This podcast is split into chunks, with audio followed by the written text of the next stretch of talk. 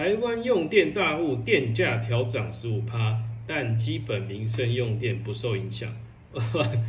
这感觉是一个蛮有趣的新闻啊，因为今天好像台今天好像这个上半年召开这个经济部召开临时会，好像做出以下决定，就是说目前看起来在住宅用电每一千度以下啊，基本上并不调涨。那在这个小店、小商店、小工厂低压用户，以高中以下学校的电费也不调涨，所以就是说。一些小商店啊，可能基本上或者小吃店，基本上电价并不受影响。然后在百货公司、电影院、餐饮啊、食品、健身房，这个也不调涨。但是因为考量到像这个国际油价、天然气燃料成长高居不下，跟啊过去比起来也差了好几倍嘛，那基本上。啊，供电成本来看，应该算是有大幅成长啊，所以可能在经济部这边可有做出一些适当性的调整的部分。然后他是说，目前看起来世界各国电价也大概是调涨一到四成不等啊，那甚至更多。那所以说，基本上对目前供电的情况下，都必须啊去做一个合合理的调整啊。那目前看起来，今天一个重点就是说，针对的高压跟特高压的产业用电大户，就是说用电大户，基本上电价调涨十五趴，就是说高压用电从每度六点，呃，从高压从每度二点六九九元调到呃三点一元嘛，那特高压从二点二调到二点五，所以说，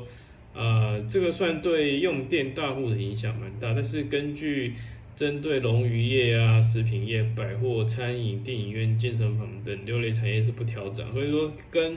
啊民生用电相关的调整的比率其实不多，大部分是调在这个啊用电大户的部分，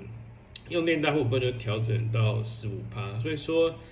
呃目前看起来就是说你的住宅用电如果说每月超过一千度的话，那电价也会调涨九趴。那你如果说是家庭有用一些维生辅具的这些生障家庭，基本上不受影响。所以目前看起来，这个平均电价涨幅大概是八点四趴，但基本上并不影响到这个民生用电的部分。那所以说，基本上以目前的这个呃经济部的决定，应该是说他希望可以兼顾物价稳定啊，台电营运跟稳定供电。那目前最新的电价啊，大概就会从七月一号开始实施。那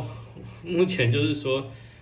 今天的这个新闻的主要概念应该就是说，呃，电价合理调整，但是那个基本民生不涨啦。那民生产业就不涨，比如说像，嗯，刚刚讲过一些什么餐饮业啊、电影院啊，基本上就不不调涨啦。然后像少少商店、小工厂、低压用户，这个高中以下学校，这个也不会调涨电费。所以说。啊，基本上调这个民生的话是没有调整啊，那只有用调在这个大户啊用电大户的部分有做进一步的调整。那也鼓励说，你如果家庭用电一千度以上的这个家庭，那基本上也会超过调九趴左右。那一些产业特高压用电用电大户来看的话，大概是调涨呃十五趴左右，就是说你的电费大概就会涨十五趴。那刚刚讲就是说这个。在餐饮业都不受影响，所以说基本上平均电价看起来应该是只会影响到这一些用电大户啦，基本上不会影响到一个啊民生用电的一个情况。那来看一下目前的这个蔡政府的一个电价调整的方式，如果在呃二零一八年啊，其实来看的话，基本上。呃，涨不多啦，因为这是只有在二零二二年的时候，它涨了平均八点四帕，但是看起来应该啊也是落在这个民生用电的部分的，呃，因为不然应该说涨最多应该是落在这个涨最多应该还是落在这个所谓的这个呃大电大大户用电，就是它用电量比较大那种，就是用电大户。那民生的部分基本上呃是没有做任何的一个调整的动作，这样。那这个也有解释说，目前看起来根根据各国的那个电价涨幅，我们来做个比对。那我们看目前的各国电力的调涨部分，在二零二二年，日本涨了啊，Q one 跟 Q two 涨了三十一趴，因为我看 看日本最近新闻，好像日本最近的能源好像因为日本最近气温的创新高嘛，所以日本的能源啊，因为又随着当时那个东京电力公司有那个那个核电厂的部分嘛，所以说基本上在目前看起来，日本东京的电价是调涨了三十到三十二趴左右。那南非调涨了九点六趴，那新加坡在 Q one Q two 也涨了二十二到二十三趴，那印度的话平均也是差不多在呃两趴到十四趴之间。那关键点是看美国啦，美国好像也是涨了，加州也是涨了十二点九趴。那这个加州还不含说它那个加州的油价有也也有涨嘛，天然气有涨，所以美国。基本上，目前美国通膨来看是相对是很严重，又加上它这个油电价也涨嘛，油价也涨，所以美国这个通膨感觉是很难处理啊，因为不知道用何方法才可以降这个通膨，所以说美国他自己去开一台更便宜的那个页岩油，才能够去解决这样的一个涨价的问题。然后再过来就看那个那个德国啦。德国就是算是一个大家比较 care 的地方嘛，因为德国因为就是随着这个俄罗斯跟乌克兰战争，因为它是支持乌克兰嘛，所以说在天然气的部分，其实这个俄罗斯有对这个德国做减减供的动作，所以这个会造成一个问题，就是说德国的电价可能有涨，所以德国电价看起来也是涨得很高，涨了十六点五帕，跟去年同期比起来，所以它涨幅其实比美国还多，因为。毕竟美国它的自由能源还是比较有办法，那德国它就是大部分都天然气嘛，那天然气它基本上就是要靠俄罗斯嘛，那俄罗斯现在因为这个俄乌战争，它现在变成说只能啊有可能就是变会适度停工给德国，所以德国的电价可能就还是会啊持续上升，所以说目前德国也是在持续提供武器给那个。乌克兰嘛，所以说基本上在这一块德国的电价来看，还是会受到这个俄罗斯跟乌克兰战争持续走向啊。因为目前看起来这个呃 G 七跟德国也持续在对那个俄罗斯做制裁嘛，所以说基本上俄罗斯停工呃天然气的一个一个行为看起来是会越来越频繁，这也会导致